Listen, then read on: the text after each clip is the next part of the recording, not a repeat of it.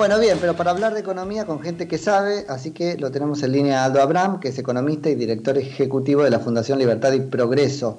Hola Aldo, Nico Jacob, buenas tardes, muchas gracias por atenderme. Buenas tardes, un gusto estar charlando contigo. ¿eh? Lo mismo digo. Aldo, este, bueno, contanos un poquito para, para empezar eh, o, ayudarnos a entender un poco en qué consiste esta, si se puede llamar propuesta que el presidente de la Nación escenificó e hizo ayer a los bonistas de, jurisdicción extranjera.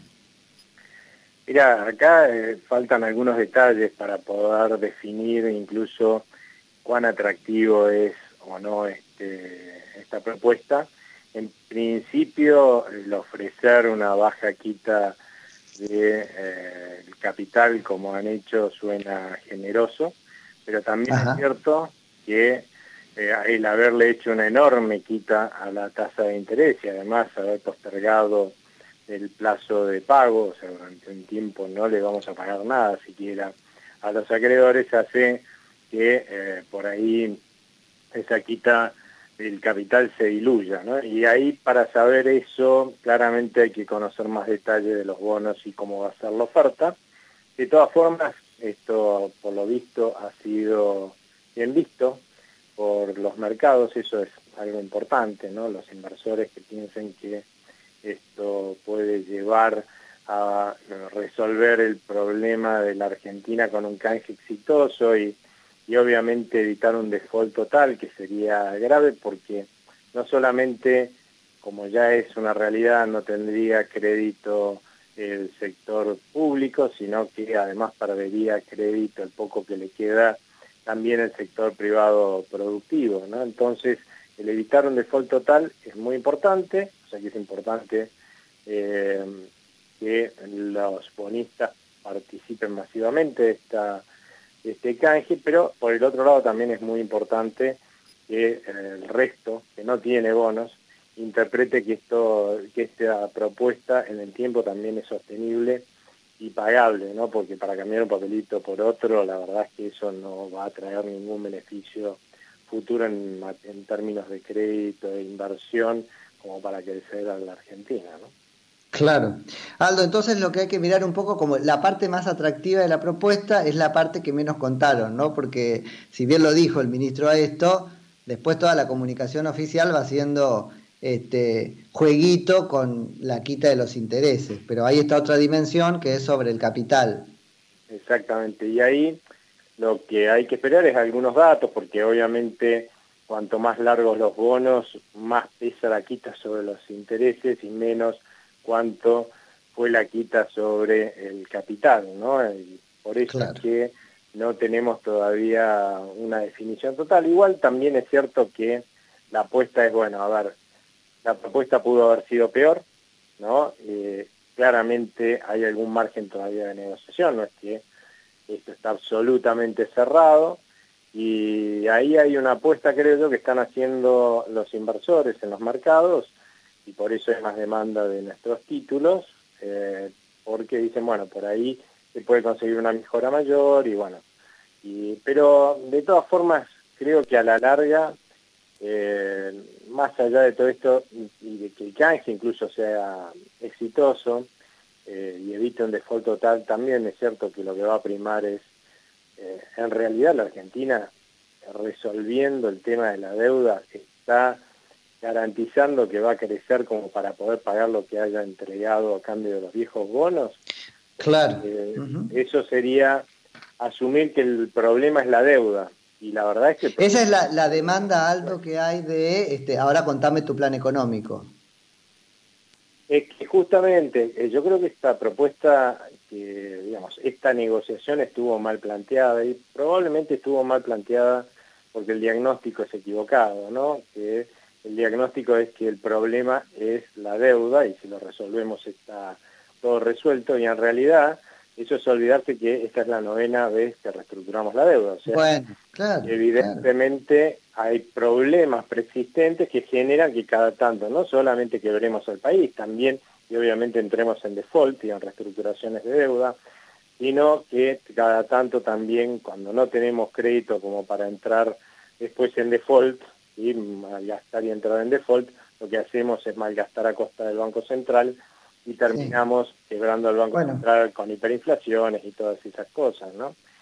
Por eso mi preocupación ahí, Aldo, es hasta qué punto, porque uno habla de canje exitoso, ¿no? Suponete que suceda, incluso en estos términos tal cual fue propuesto por el gobierno. Em, terminamos repitiendo un ciclo de siempre. Esto no es solucionar nada, es tirar la pelota hacia adelante, compran tres, cuatro años de tiempo, un gobierno populista que se va a gastar todo. Totalmente, que lo pague alguna futura generación, o sea, claramente desde un punto de vista cívico sumamente irresponsable. Lo que estamos buscando es la posibilidad en realidad de gastar más nosotros hoy a costa de dejarle un problemón a futuro a nuestros hijos, pero es bueno, en definitiva lo que venimos haciendo en realidad desde hace décadas. De hecho, si vos me decís, bueno, mira, mm, planteate este escenario, supongamos que la, eh, evitamos un default, la, digamos, la reestructuración es exitosa y las cosas siguen por el actual carril, yo puedo firmar ahora, y eso lo pueden grabar y guardarlo dentro de algunos años, no tengo ningún problema, que esta deuda se va a volver a reestructurar. Y alguien dirá ahí que se la juega de mandrake. No, los papeles que estamos reestructurando ahora, ¿sí? fueron en su mayoría emitidos en 2005 y 2010 y 2016 para reestructurar la deuda del default del 2001. Y los, la deuda que se defaultó en el 2001, en gran parte, eran papeles que se llamaban Brady, que fueron emitidos en los 90 para cerrar el default de los 80. O sea, hacer este pronóstico que acabo de hacer es casi sencillísimo si uno claro. el supuesto previo de que el gobierno este no va a resolver los problemas de fondo de la Argentina, que son los que nos llevan a las hiperinflaciones, a los y todo lo que vivimos continuamente y repetitivamente en la Argentina, ¿no? ¿Qué, ¿Qué, drama, porque por un lado está esto que yo los he escuchado a ustedes, Aldo, este, reconocer que, bueno, eh, era muy complicado pagar algo había que hacer, ¿no es cierto? Eh, pero la verdad que lo innovador va a venir respecto a esta clase política irresponsable que tiene la Argentina cuando se encuentre con un límite. Ni siquiera lo que deben es un límite. No, acá el punto en realidad es, mira, eh, pongámoslo así, suponete que yo te debo plata a vos, ¿no? Sí. Este, yo tengo una pyme y es la que te debe plata y por novena vez te voy a pedir una reestructuración de deuda, ¿sí? Este, y vos me vas y vos sabés que es porque yo mal manejo mi empresa, ¿no? Entonces, eh, lo primero me va a preguntar, che, ¿qué vas a hacer para mejorar algo un poco la gestión de tu empresa, no? Y mi respuesta es, mira, la verdad, la empresa es mía, y yo lo que quiero con mi empresa la manejo como se me da la gana, así mm. que vos lo que tenés que hacer es reestructurarme la deuda, y después, fíjate, qué hago yo, pero esa es mi decisión, yo voy a hacer lo que yo quiera. Y vos, encima, cuando yo te hago toda esta, esta reflexión, ¿sí? Estás pensando, y este va a seguir manejando la empresa como lo viene haciendo hasta ahora, claramente tu vocación de eh, ser generoso en la reestructuración de la deuda va a ser eh, muy poca, ¿no? Entonces, la realidad es que eso ya nos ha empezado a jugar en contra de esta reestructuración de deuda, el no tener justamente, el, no anunciar que vamos a resolver los problemas de fondo y que por lo tanto mi empresa, ¿eh? Va a crecer, va a dejar de dar pérdida como me dando hasta ahora por, mis mal manejos. Como lo voy a empezar a manejar bien, va a tener una perspectiva de futuro buena y por lo tanto voy a poder ver pagarte a vos la deuda. Entonces voy va a haber mucha gente que va a querer asociarse conmigo y va a crecer, ¿no? asociarse en términos de países que vengan a invertir, ¿sí? los mismos argentinos, ¿no? pero eso no es lo que uno puede esperar hoy lamentablemente para la Argentina, ¿no? Hasta por lo menos con lo que ha mostrado hasta ahora la gestión de este gobierno, que es siempre a que el ajuste lo haga el sector y los, y los anteriores, ¿no?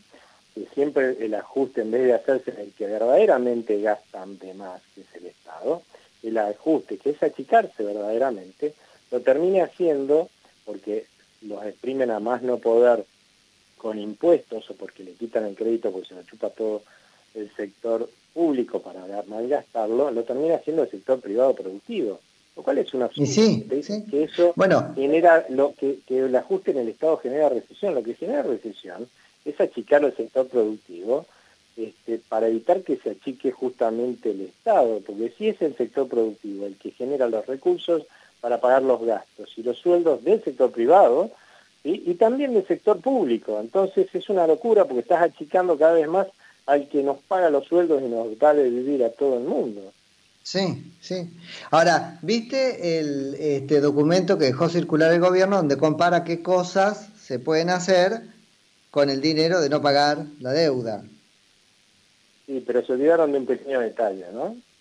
A ver. Somos el único país que tiene estos líos y que está con una moneda que se está destruyendo por un banco central que emite a rolete y que están eh, y que una moneda que nadie quiere y un estado que no solamente no tiene no tiene ahorros sino que se gastó hasta el crédito a pesar de una tremenda presión tributaria este, y por lo tanto está en default.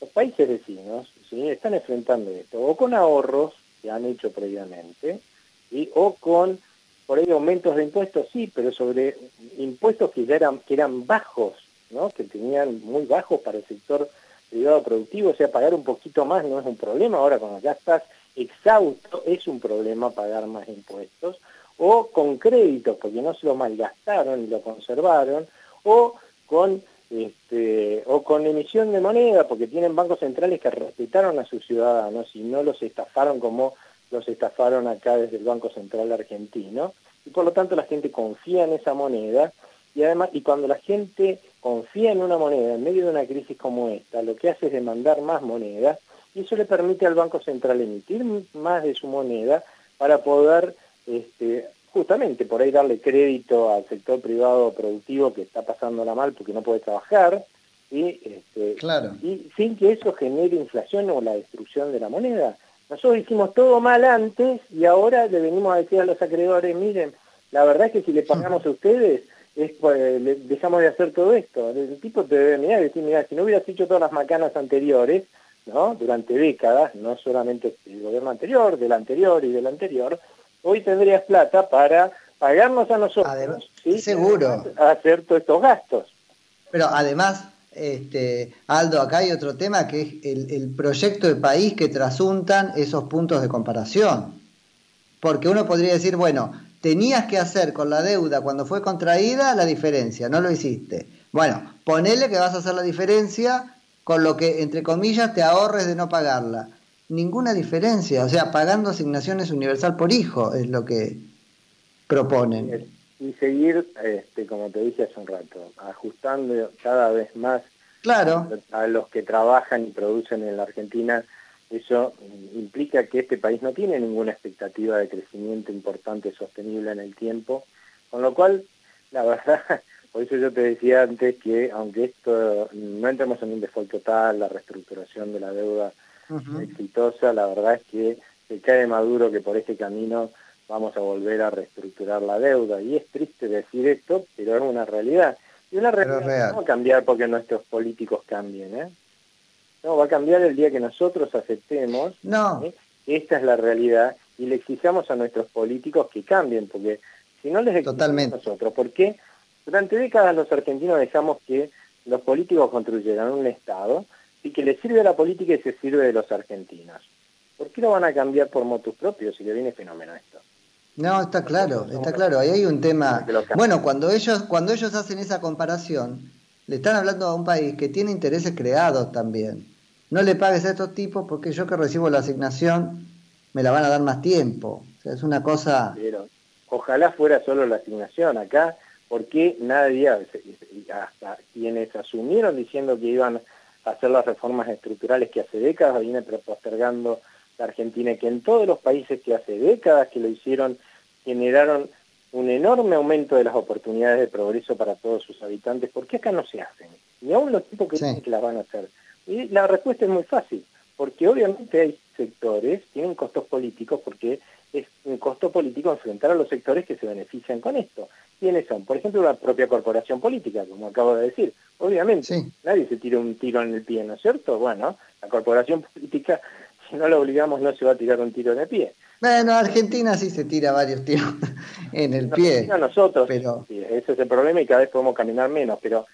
Claro, ellos, ellos manejan la mano y nos tiran en el pie a nosotros, sí. Entonces, las corporaciones empresarias que parasitan el Estado, obviamente, ellos que gasten más, ¿no? si, si nosotros con esto nos beneficiamos, ¿eh? también están las corporaciones sindicales, ¿no? con una legislación laboral eh, tremendamente horrible que hace que más que generar incentivos a crear empleos, sí. en la creación de empleo, pero ellos, a ellos les viene fenómeno porque ellos tienen un montón de privilegios y poder gracias a la legislación laboral. Mm.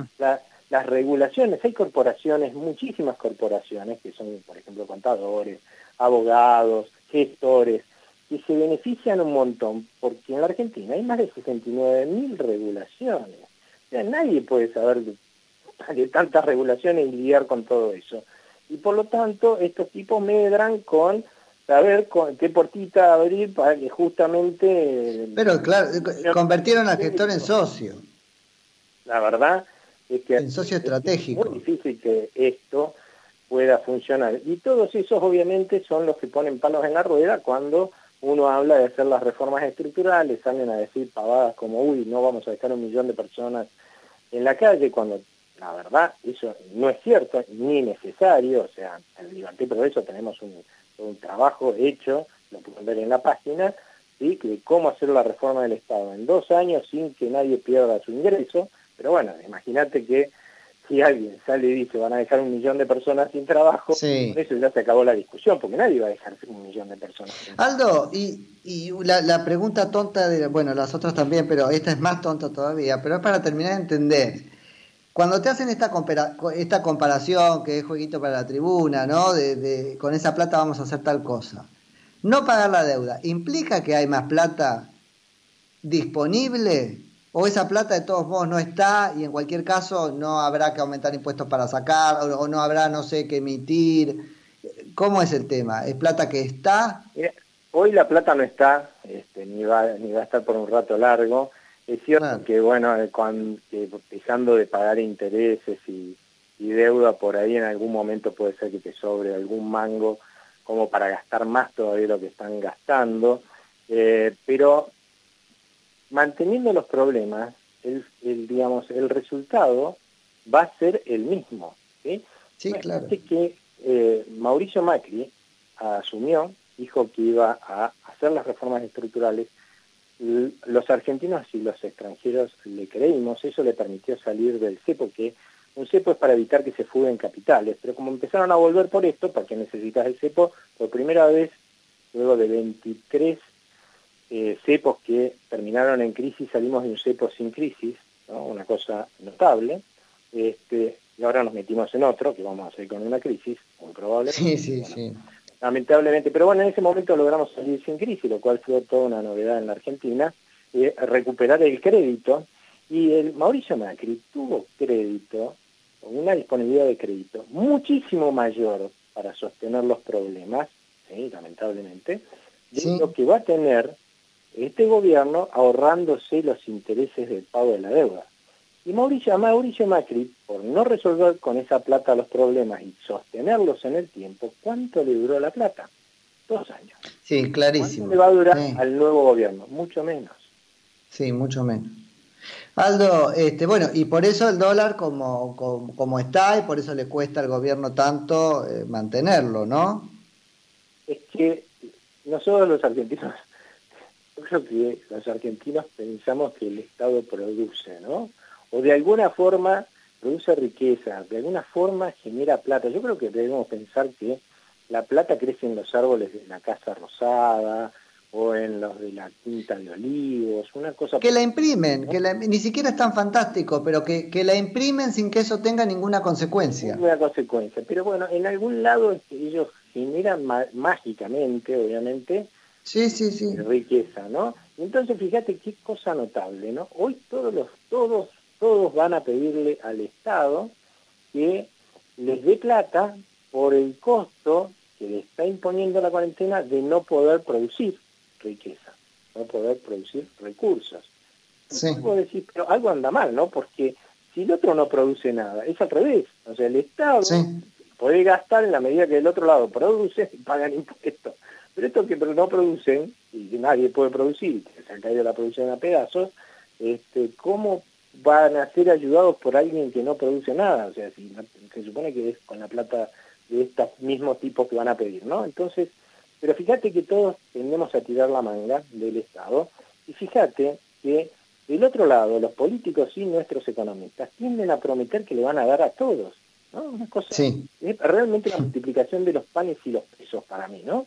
Este, claramente pensar que en el gobierno solo tenemos a Jesucristo, ¿eh? no un ser humano, sino Jesucristo que pueda hacer eso. Y no es así, Pero así crean, así crean cultura, que es lo que vos marcaste, pero mediada por, por la creación de interés. Cuando te están diciendo les vamos a repartir a todos, están rompiendo la vara, porque todo el mundo se vuelve un, un receptor, se vuelve socio de ellos en algún punto, y ahí anda a pararlo. Fíjate el debate sobre el impuesto de la riqueza. Ni socios te diría. Nosotros hoy, realmente, si vemos la presión tributaria que tenemos, que es una persona que ni alcanza a pagar el impuesto a las ganancias, porque está por debajo, pero está en blanco, paga más o menos, mm, trabaja para el Estado la mitad del mes, más o menos. Estamos en el puesto número 21 entre 190 países, en el puesto número 21 entre los que más exprimen con impuestos a sus empresas. Y de todo lo que vos vayas a comprar, a menos que no tenga IVA, ¿sí? Eh, entre el 40 y el 60% que vos pagues son impuestos. Y puede llegar a ser más en algunos bienes y del 60%, pero en general es entre el 40 y el 60%, ahí te das cuenta que este, mis socios, somos súbditos. Somos súbditos. Sí, súbditos, sí. Sí, sí, completamente. Aldo, te agradezco muchísimo por la charla. Muchas gracias a vos. ¿eh? Chao. Un, saludo grande. Era Aldo Abraham, que es economista y director ejecutivo de la Fundación Libertad y Progreso.